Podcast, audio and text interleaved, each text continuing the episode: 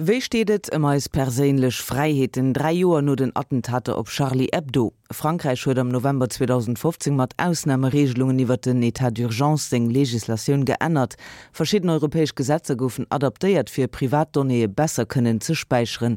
Klig déi droit Lomm an hier europäesch responsabel sinn alarméiert, a warne fir weitere Schritt, die als Privatrechter kenten a vorbringen. Lorilin Mirel. Cela fait maintenant trois ans, trois ans que les rédacteurs du journal satirique Charlie Hebdo ne sont plus libres de leur mouvement.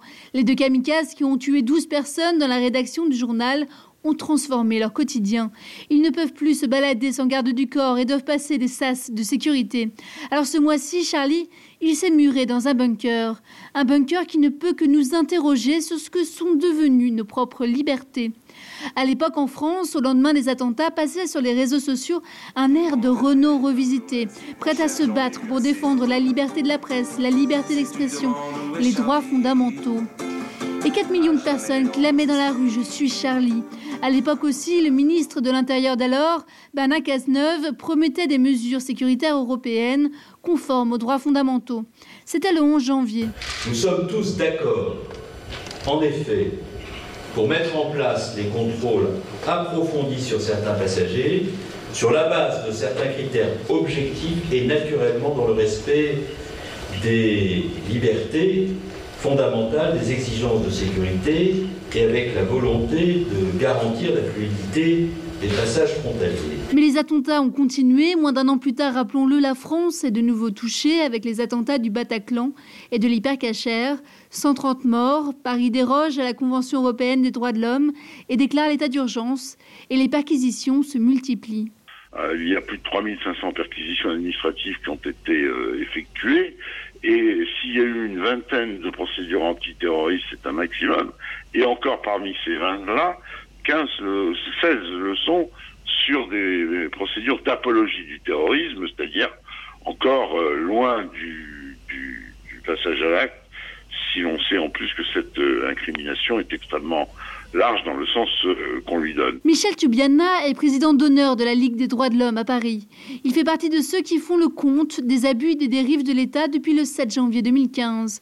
Selon lui, les droits fondamentaux ne sont plus protégés en France et en Europe. Les garde-fous ne fonctionnent pas. Euh, et s'il n'y avait pas une certaine culture démocratique et une société civile qui bougeait, et bien évidemment euh, quelques résistances à l'intérieur euh, des appareils de contrôle, les, la situation pourrait tourner du jour au lendemain en cas de résultat électoral catastrophique ou autre euh, à la catastrophe. La Ligue des droits de l'homme s'inquiète en particulier de la masse de données collectées par les services de renseignement. En France, la loi sur le renseignement autorise les services à récupérer des données à la moindre menace. En Europe, la directive européenne sur le PNR de 2015 permet également de collecter les données de tous les passagers aériens. Il y a bien sûr des conditions et des garanties. La rétention des données est limitée à un certain temps, tout comme leur stockage. Mais ces règles, les États membres ne les respectent pas, selon l'eurodéputée socialiste française Christine Révaud-Dallon. Dans les différentes lois terrorisme en France, sur euh, les IMSI catchers, tout ce qui permet euh, d'avoir accès aux conversations téléphoniques. En fait, ça, va bien au-delà que, que des simples potentiels terroristes. Et, là-dessus, on, a.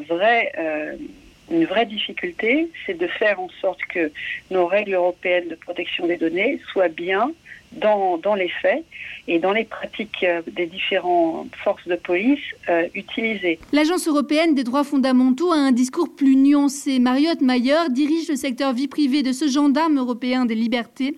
Pour lui, les services de renseignement n'ont tout simplement pas les moyens de contrôler que ces législations sont bien appliquées. Toutes les lois sécuritaires doivent être accompagnées par des garanties. Alors dans le cadre des services de renseignement, les, les garanties que nous avons euh, développées sont plutôt liées aux acteurs, aux autorités indépendantes qui devraient pouvoir contrôler euh, les travaux des services euh, et qui auraient suffisamment de pouvoir de capacité budgétaire, de capacité technique et de ressources humaines pour justement s'assurer que les services restent euh, dans le cadre légal récemment adopté par les États membres. Quant à la Ligue des droits de l'homme, elle va plus loin. Pour Michel Toubiana, le choix du tout numérique est non seulement liberticide, mais aussi inefficace. Il est clair que lorsque l'on donne la priorité ou tout électronique à cette surveillance de masse euh, à cette société des suspects, eh bien,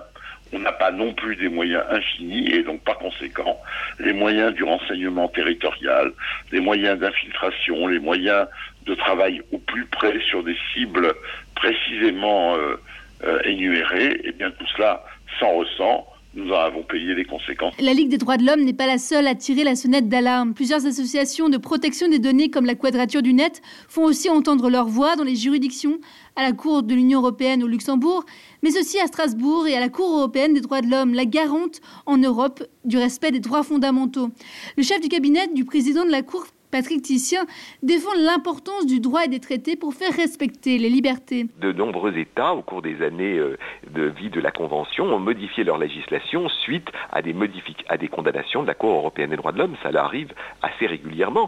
C'est grâce à la Cour que désormais il y a des avocats pendant les gardes à vue, suite à des condamnations contre la Turquie. Grâce à cette Convention européenne des droits de l'homme, la France est tenue de protéger certains droits fondamentaux même en état d'urgence. Il ne s'agit pas pour un État de dire je reste dans la Convention, j'applique la dérogation prévue par l'article 15, mais nous aurons pendant cette période de, de, dérogation la possibilité de, par exemple, de torturer. Ce sont seulement certains droits qui peuvent faire l'objet de ces dérogations. Lesquels? Les articles, par exemple, 5 de la Convention, l'article euh, 5 ou l'article 6 relatif aux procédures, mais en aucun cas, par exemple, le droit à la vie, en aucun cas l'interdiction de la torture, en aucun cas l'interdiction de l'esclavage. Alors aujourd'hui, 180 journalistes ont déposé des recours contre la loi sur le renseignement de 2015 en France, mais l'affaire n'a toujours pas été jugée. Les délais de la Cour sont en effet très longs. Résultat, pour pallier les juridictions, certains cherchent des solutions. Le Parlement européen propose ainsi de créer une instance indépendante qui pourrait suppléer à la Cour européenne, comme l'explique l'eurodéputé socialiste. Nous, ce qu'on propose dans ce système d'évaluation permanent, c'est un monitoring euh, qui est fait à la fois par des associations, par euh, des magistrats, euh, pourquoi pas aussi par des journalistes, pour en permanence s'assurer que tous les États sont toujours bien dans les clous de protection euh, des libertés, des droits fondamentaux des uns et des autres. Et ce mécanisme-là, aurait euh, serait un petit peu le garde-fou et la protection pour les Européens que on, on ne dépasse pas des, des lignes. Mais elle en est bien consciente. Ce mécanisme de sanction a très peu de chances de voir le jour. L'Europe n'a plus vraiment bonne presse et les thématiques sécuritaires et migratoires semblent avoir pris le pas sur la question du respect des droits de l'homme. Lorline Merel à Bruxelles pour Radio 100.7. An dat an eusem Fiwer europäesch recht et gong iwwer den Impact vum Terrorismus op als perélech Freiheeten. 12 Minuten nach bis 10 Auer